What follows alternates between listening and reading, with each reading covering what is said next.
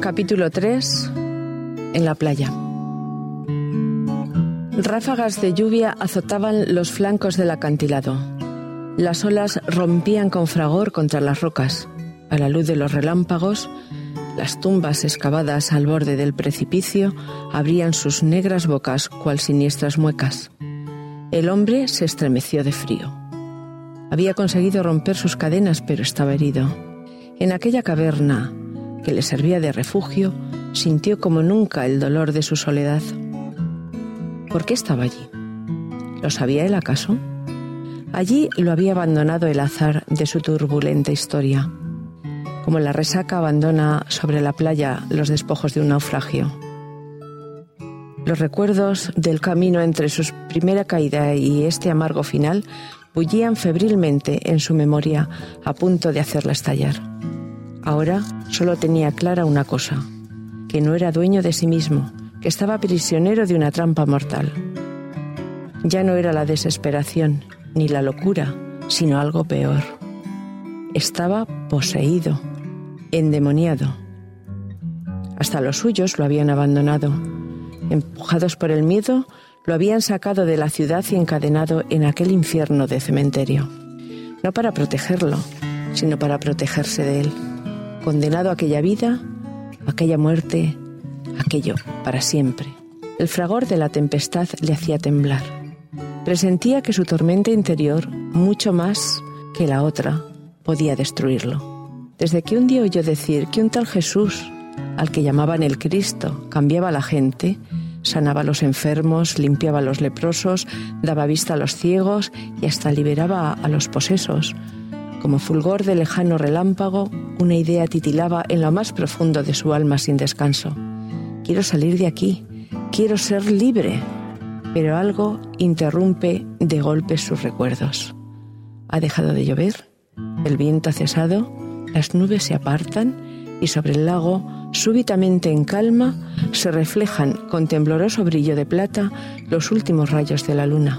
A lo lejos, se recorta la silueta de una barca que se acerca y el gadareno se siente invadido por una ansia indefinible de paz.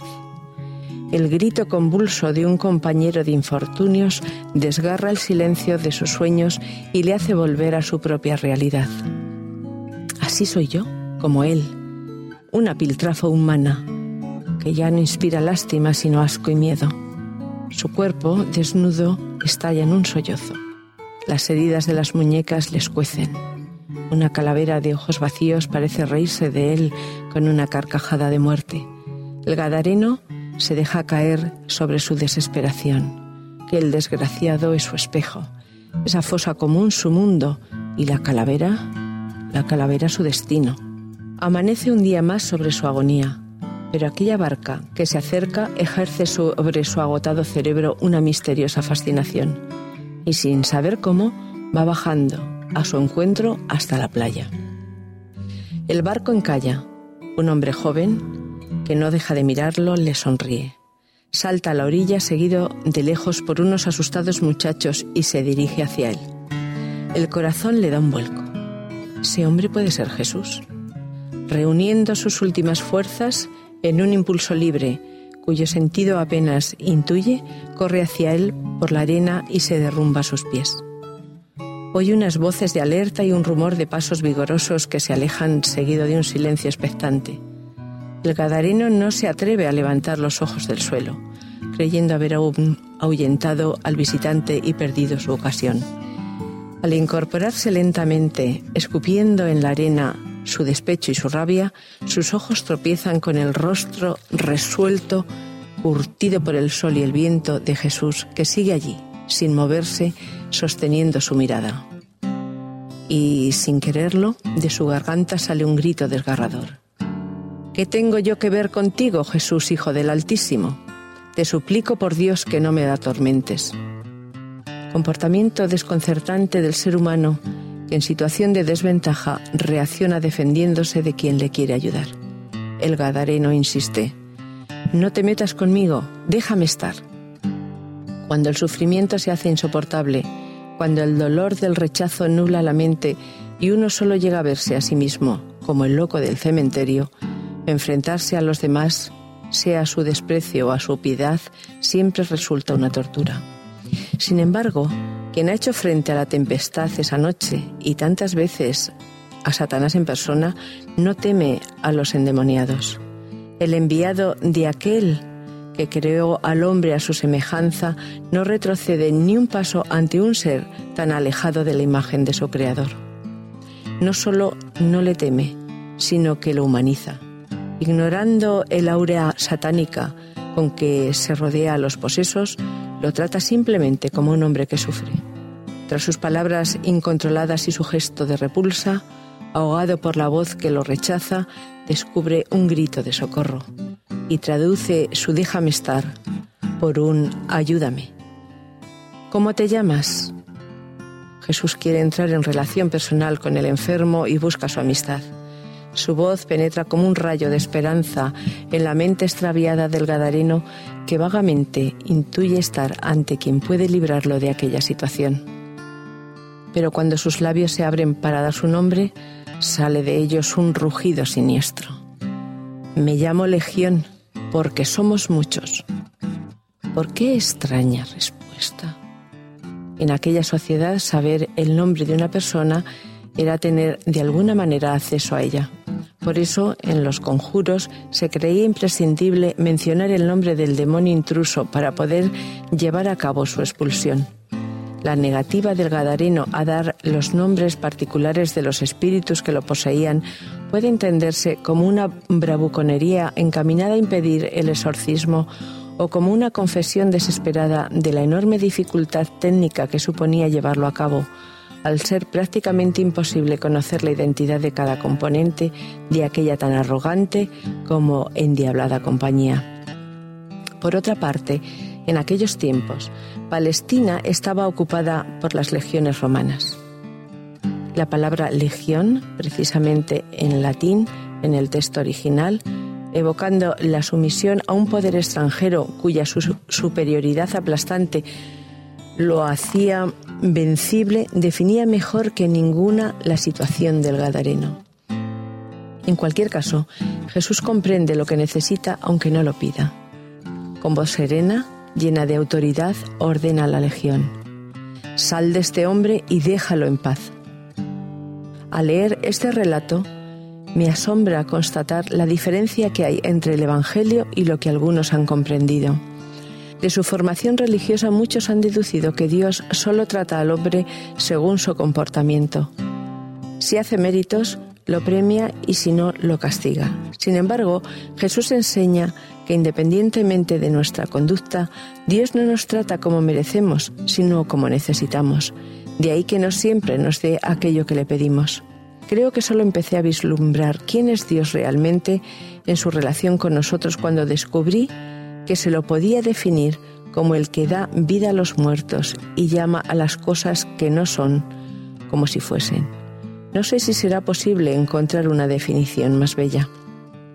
Nosotros tenemos tan poca confianza unos en otros, nos amamos tan poco y tan mal, que aun a las personas que más queremos las definimos para siempre por sus carencias y por su pasado. ¿Siempre será el mismo? ¿Siempre vas a la tuya?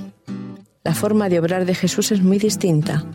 Haciendo abstracción de sus errores, no valora al Gadareno como lo que es, sino por lo que puede llegar a ser mediante su poder.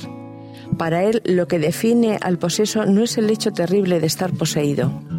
Esta es una circunstancia que no altera su valor porque liberado de ella ese hombre es realmente otro. El problema de los llamados endemoniados de la antigüedad resulta muy complejo. Es difícil determinar hasta qué punto algunos estaban realmente poseídos por el diablo. Al no disponer de conocimientos suficientes, cualquier síntoma inexplicable entonces, como los de la epilepsia o la malaria, era calificado de posesión. Gadara, tierra semipagana, era un país de demonios. Jesús lo tiene en cuenta y en vez de dar un curso de teología, de demoniología o de antidemoniología, se adapta al nivel de sus interlocutores. Parte de sus ideas, aunque sea para combatirlas porque para él lo principal no son las creencias, sino las personas. Lo que le importa no es la naturaleza o la capacidad de interferencia de los demonios, sino que los hombres se liberen de ellos y de sus miedos.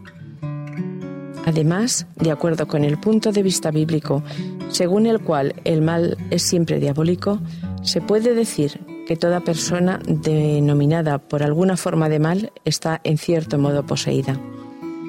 Por consiguiente, aunque casos de endemoniados como el que nos ocupa no se den comúnmente en nuestra sociedad, hay que reconocer que los posesos de un tipo u de otro son más frecuentes entre nosotros de lo que a primera vista parece. Hoy es tan fácil, o más que entonces, ser víctima de espíritus tan devastadores como la violencia, la avaricia, la injusticia o la indiferencia, y así hasta una legión.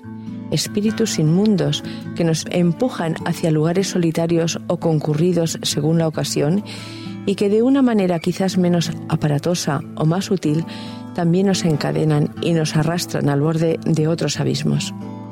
Espíritus malignos que, si en nuestro caso personal no llegan a ser legión, son sin duda más numerosos de lo que quisiéramos. Legiones infernales que están llevando a la destrucción a una multitud creciente de seres atormentados, caídos en las cunetas o vagando a la deriva entre los precipicios y los cementerios de nuestras modernas gádaras. En realidad, todos sabemos lo que es estar poseídos por el mal en alguna de sus mil formas. Todos hemos sentido en nuestra carne el latigazo de ese diabólico opresor, siempre al acecho que nos derrota en, tantos frentes. Quizá en un momento de lucidez, entre luchas, reincidencias y desánimos, entrevemos un destello de esperanza, pero cada vez que alguien se acerca a la orilla de nuestra gádara personal, siempre nos encuentra como al gadareno, un poco desnudos, un poco poseídos, mitad víctimas, mitad cómplices de algún tirano. Irritados en nuestro amor propio y proyectamos sobre él nuestro autorrechazo y desde el fondo de nuestro malestar gritamos también, ¿qué tengo yo que ver contigo? Déjame estar. Quisiéramos ser libres por nosotros mismos, por eso somos tan impotentes como el Gadareno. Afortunadamente, un eterno entrometido ronda nuestras escabrosas costas. Sigue atento nuestras luchas, sufre con nuestro sufrimiento y tan solo está esperando que se lo pidamos, aunque sea de un modo tan torpe y vacilante como el Gadareno, para acudir a ayudarnos. Venid a mí, dice todos los que estáis rendidos y abrumados, que yo os haré descansar. Nadie que se acerque a mí será rechazado. Nada más irrumpir Jesús en la vida del poseso se produce un milagro. La imagen siguiente del relato es la de un hombre tranquilo, vestido, sentado a los pies de su nuevo maestro escuchando sus palabras. Un ser nuevo, transformado, porque donde está Dios no caben opresiones. Él nos acepta como somos, pero le importamos demasiado para dejarnos así. Y en contra de lo que algunos piensan, no necesitamos ser buenos para que nos conceda su gracia. Lo que necesitamos es aceptar su gracia para llegar a serlo. Hay en nosotros enormes posibilidades que ignoramos el temible endemoniado de Gádara va a convertirse en el primer misionero cristiano de Decápolis. Nadie puede decir lo que podemos llegar a ser dentro de unos años o dentro de unos minutos, porque el poder de Dios solo tiene los límites que nosotros le ponemos, con nuestra resistencia o lo que llamamos nuestra libertad, que a menudo es la inercia de nuestra esclavitud. Un gran cambio nunca pasa inadvertido ni siquiera en el Gadareno. El relato cuenta a propósito de esto un detalle curioso. En la plataforma costera que dominaba la playa estaba paciendo una piara de cerdos. Aunque para los judíos esos animales eran inmundos, algunos campesinos aprovechaban la demanda de la clientela pagana de la zona para dedicarse al negocio porcino. Como lo propio del diablo es hacer mal, para conseguir que la liberación del poseso redunde en detrimento de Jesús, provocando en contra suya la hostilidad de las gentes del país, la Legión tiene la endiablada idea de lanzarse sobre los cerdos y precipitarlos al mar. El relato no explica por qué Jesús consiente un desenlace tan económicamente trágico como insólitamente cómico. Quizá aprovecha esa espectacular zambullida para mostrar que a pesar de que en cada ser humano hay un cerdo que dormita, Jesús valora la persona por encima de todas las demás consideraciones, especialmente las financieras. Así termina de poner las cosas en su sitio. Al Gadareno consigo mismo y a los demonios con los cerdos. Pero entra en conflicto con los intereses creados. Cuando los porquerizos ven lo ocurrido con su piara, no le piden a Jesús que sane a los demás enfermos de la región, sino que se marche cuanto antes de sus contornos. Los derechos económicos les interesan, de momento, más que los derechos humanos. Reacción muy generalizada. Cuando la creatividad divina empieza a irrumpir en nuestra vida y a transformarla, los que nos rodean lo notan. Sin embargo, no todos reaccionan bien. Por doloroso que resulte, lo habitual es que algunos reaccionen mal. Los gañanes prefieren seguir apacentando cerdos. Por eso ni nos admiran ni nos apoyan. Cuando un alcohólico o un toxicómano obtiene la victoria sobre su dependencia, sus allegados saltan de alegría pero no sus exproveedores ni sus antiguos contertulios, que seguirán insistiendo en ofrecerle una copa o una dosis.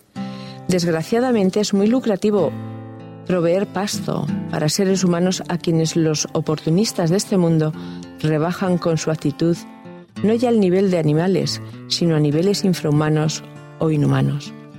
Pensemos simplemente en los fabulosos negocios que hay detrás de la droga o del tráfico de armas. Lo peor es que todos corremos el riesgo de engrosar los grupos de apacentadores o de apacentados. O nos libramos del despilfarro consumista o contribuimos a exagerar el enriquecimiento de los más ricos a expensas del empobrecimiento de los más pobres y a precipitar el agotamiento y la contaminación del planeta a expensas de nuestra calidad de vida o de nuestra supervivencia. O nos libramos de las cadenas de las dependencias de cualquier tipo o contribuimos a que unos cuantos desaprensivos prosperen a expensas de nuestra salud o de nuestra dignidad. O nos libramos o seguimos como hasta ahora, pero en esta guerra es difícil permanecer en tierra de nadie. De un lado está el libertador y del otro los que apacientan cerdos, y entre ambos los bien comidos, mejor vestidos y en su sano juicio que se inhiben ante el clamor a gritos o en silencio, de todos los posesos marginados por la sociedad que los ha producido. El texto termina diciendo que al entrar Jesús en la barca para continuar su viaje, el Gadareno le ruega que le deje marcharse con él. Es fácil imaginar sus sentimientos hacia quien acaba de devolverle la libertad y el equilibrio. Sin embargo, éste le dice, vete a tu casa, a los tuyos, y cuéntales todo lo que ha hecho el Señor contigo y cómo ha tenido compasión de ti. La respuesta parecería dura si no conociésemos a Jesús y no supiésemos por experiencia que no siempre es posible seguirlo por el camino fácil. Todos preferimos apoyarnos en alguien que enfrentar solos la cruda realidad, pero Jesús no tiene en este mundo torres de marfil.